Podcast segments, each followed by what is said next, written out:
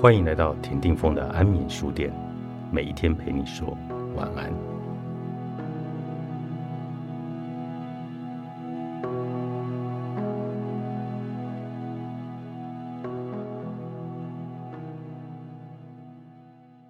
性和欲望似乎是很敏感的话题，每每提到这种问题时，很多人都会充满了防卫心，而且看法很激烈。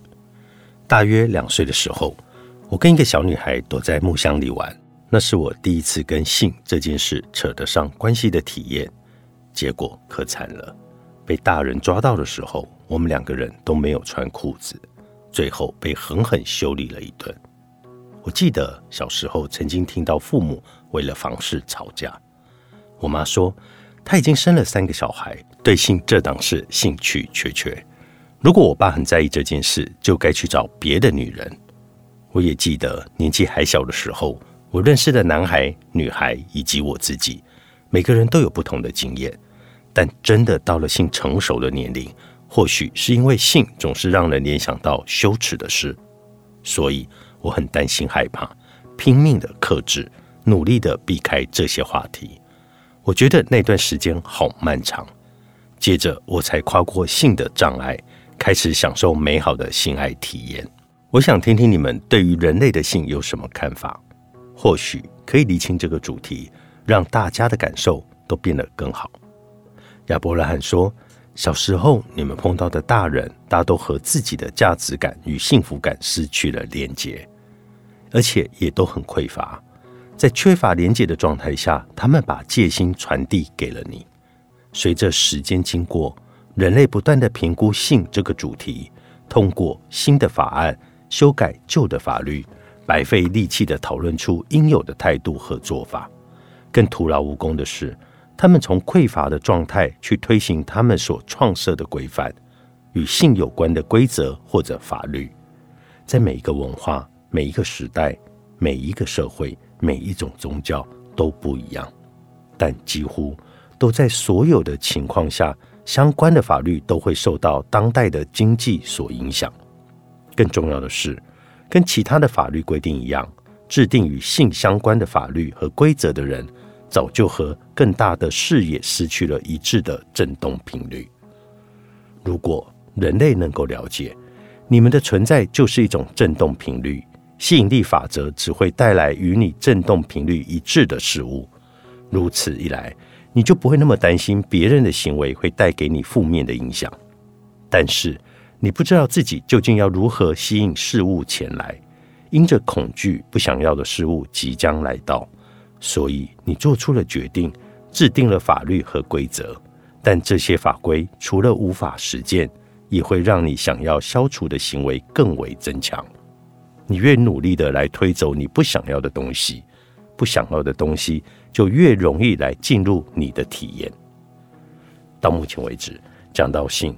最大的反抗的声浪来自各种宗教团体，他们相信神已经开示过人类，就这个主题给了明确的指示。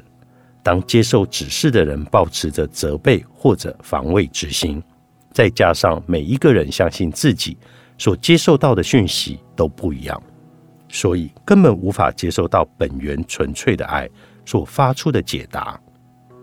我听到的才对。你们听到的都是错的。